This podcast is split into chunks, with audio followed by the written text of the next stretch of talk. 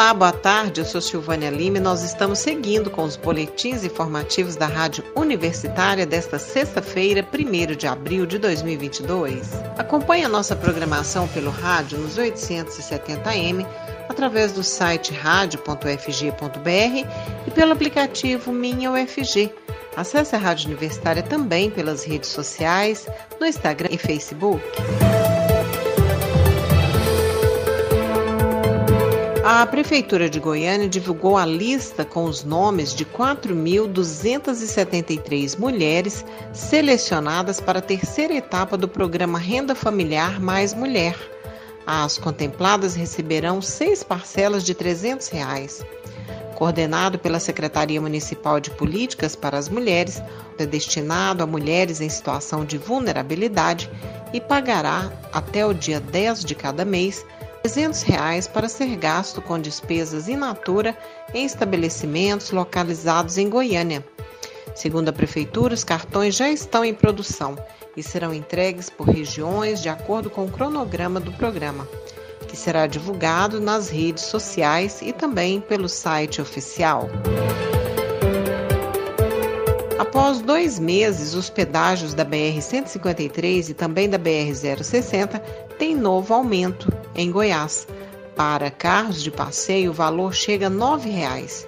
Esse é o caso de Intumbiária, onde a tarifa era de R$ 3,90. Já para caminhões com reboque, que somam seis eixos, o custo em um dos trechos ultrapassa 50 reais. O aumento passa a valer a partir deste domingo, dia 3, e foi autorizado pela ANTT, Agência Nacional de Transportes Terrestres. As praças de pedágio ficam em Alexânia, Goianápolis, Piracanjuba e Itubiara.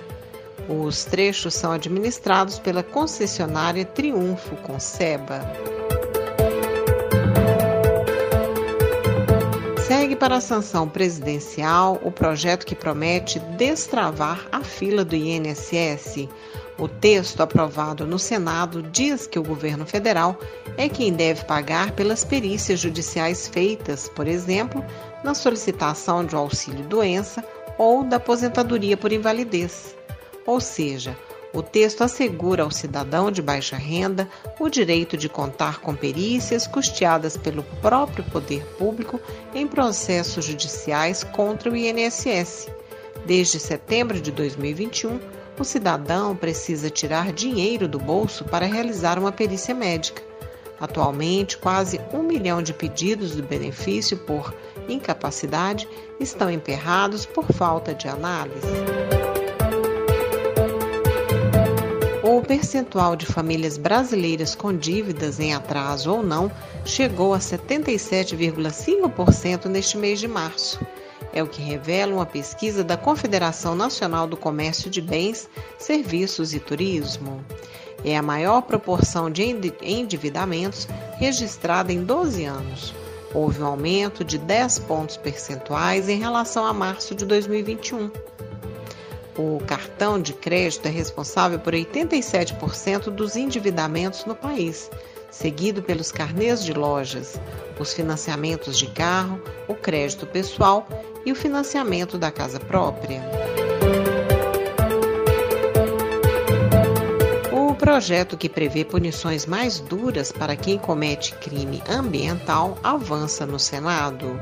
Atualmente, a lei define que, se o valor da multa for considerado ineficaz, poderá ser aumentado em até três vezes. O novo texto prevê aumento de 30 a 200 vezes o valor da multa o projeto também eleva o tempo de prisão para quem cometer crime ambiental.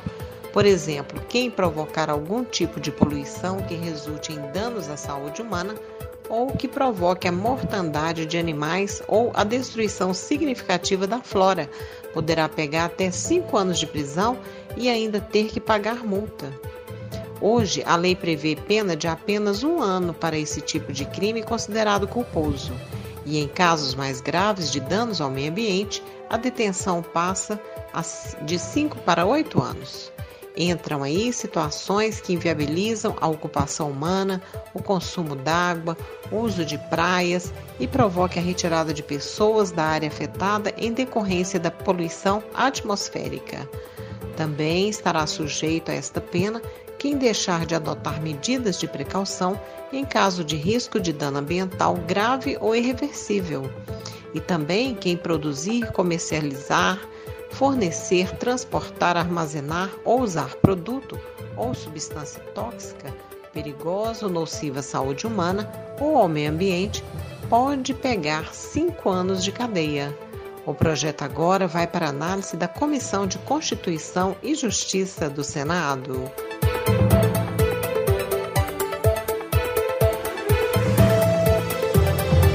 Há algumas vagas de trabalho disponíveis para Goiânia no sistema SESC-SENAC. As vagas são para auxiliar de disciplina e auxiliar de serviços gerais. As inscrições vão até o dia 5 de abril e devem ser feitas pela internet no endereço portalcandidato tudo Para este mesmo portal, hoje é o último dia para se inscrever nas vagas de designer gráfico, assistente financeiro e também para professor de ensino fundamental. Isso tudo para atuar em Goiânia pelo SENAC.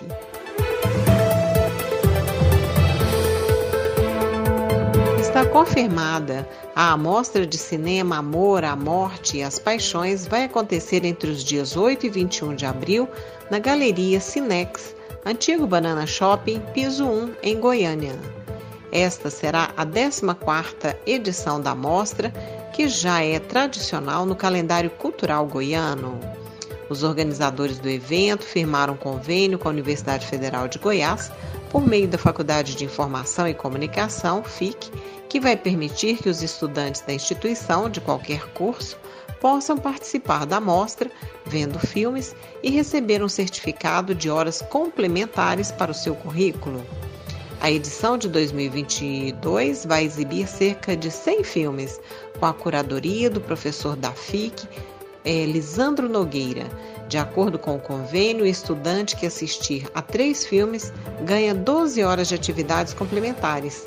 O benefício também é estendido ao valor do ingresso da amostra, que é de 15 reais, mas os estudantes da UFG pagarão apenas 10 reais. Esta é a primeira vez que a UFG e a Mostra de Cinema firmaram um convênio como este que foi em 2020 e agora os alunos o pediram de volta. Segundo Lisandro Nogueira, esse é um incentivo para que os alunos possam ver filmes e debates e aprimorar sua formação. Para conhecer os filmes e os horários de exibição, bem como toda a programação da 14ª Mostra de Cinema O Amor, a Morte e as Paixões, basta acessar o site do evento. Falando ainda em arte, este final de semana será a estreia em do espetáculo de rua. A peça será encenada a céu aberto no sábado e no domingo na Praça do Sol, Setor Oeste, em Goiânia. Trata-se de uma oportunidade de conhecer um trabalho emocionante e divertido junto com toda a família e amigos, totalmente gratuito.